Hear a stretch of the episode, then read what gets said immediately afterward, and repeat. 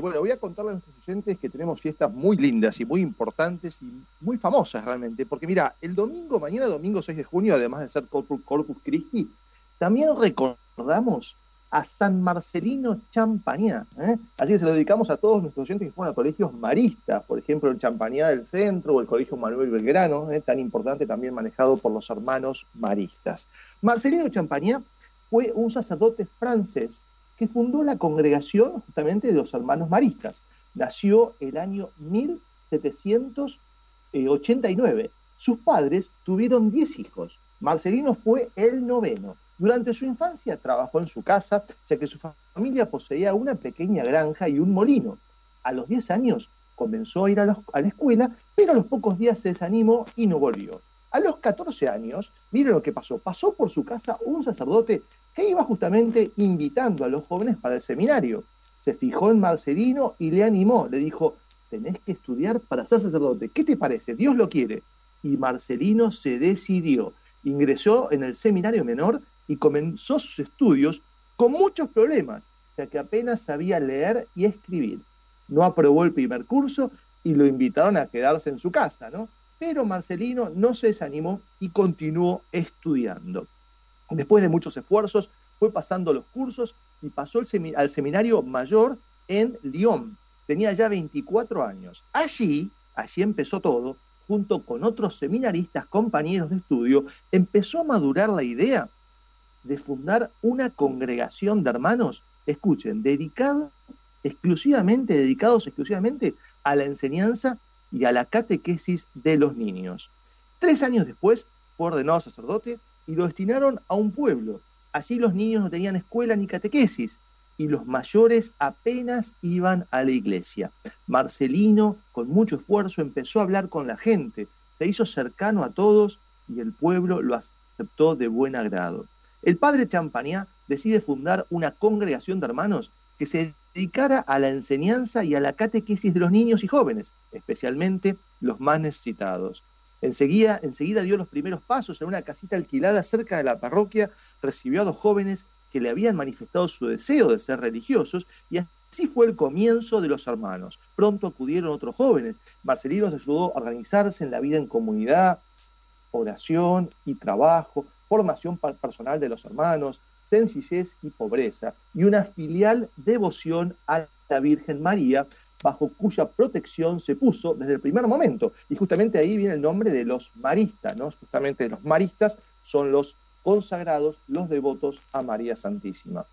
Marcelino Champagnat fue un gran hombre que llevó a cabo una obra extraordinaria, cuidó como un buen pastor a la gente de su parroquia, atendió a huérfanos y ancianos pero sobre todo se consagró a la educación religiosa de la juventud. ¿eh? Así que recordamos a San Marcelino Champagnat en el momento que él murió de su muerte, ya tenía cerca de 300 hermanos en su congregación, 50 casas y escuelas y alrededor de 7.000 alumnos. ¿eh? Así que recordamos entonces mañana, domingo 6 de junio, San Marcelino Qué linda historia para los chicos que les cuesta el cole, ¿no? Como que, hay que perseverar realmente. Exactamente. las maravillas que puedes hacer aunque no apruebes las primeras materias.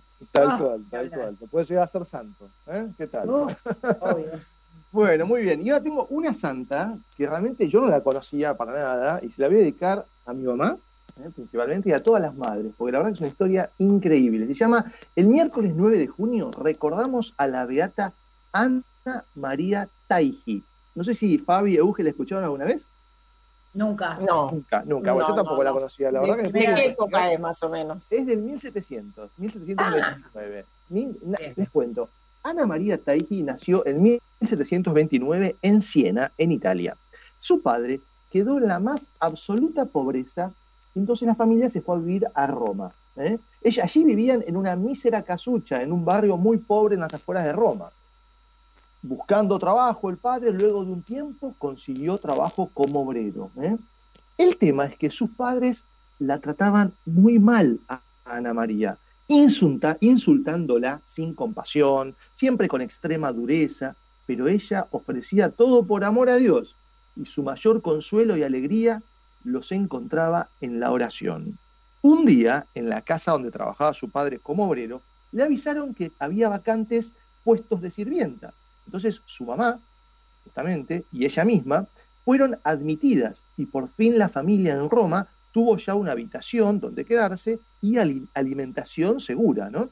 Ana María era una excelente trabajadora y todos en la casa quedaron muy contentos del modo tan exacto como ella cumplía sus labores. Cuando apenas tenía 20 años y era una joven muy hermosa, ella empezó a encontrarse cada semana con un obrero de 28 años llamado Domingo Taiji, que justamente venía a traer las compras del mercado a la familia donde Ana María trabajaba.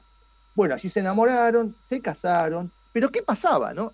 Este buen señor, don Domingo Taiji, era tosco y duro de carácter, pero muy buen trabajador. Ella lo iría transformando poco a poco en un buen cristiano. En su matrimonio tuvieron siete hijos.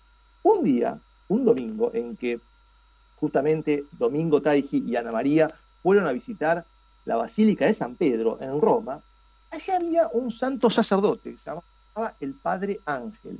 Este padre, cuando la vio a Ana María, sintió, cuando ella pasaba delante de él, una voz en la conciencia que le decía, fíjese en esa mujer, Dios se la va a confiar para que la dirija espiritualmente, o sea, para que el Padre Ángel pase a ser su director espiritual. Le dijo esta voz, trabaje por su conversión, que ella está destinada a hacer mucho bien. Este padre grabó bien la imagen de esta mujer, de Ana, que vio por primera vez en la Basílica de San Pedro, pero ¿qué pasó? Ella se alejó sin saber aquello que había sucedido. He aquí que nuestra santa empezó a sentir también un deseo inmenso de encontrar algún buen sacerdote que la dirigiera espiritualmente para poder llegar a la santidad. Empezó a sentir este deseo de santidad. Estuvo en varios templos, pero ningún sacerdote quería comprometerse a darle dirección espiritual. Un día, al llegar a otra iglesia, vio a un padre que estaba confesando y fue hasta el confesionario.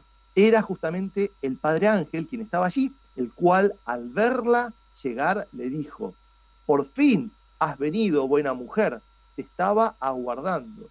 Dios la quiere guiar hacia la santidad. No desatienda esta llamada de Dios. ¿eh? Y le contó las palabras que había escuchado el día que la vio por primera vez en la Basílica de San Pedro. ¿sí?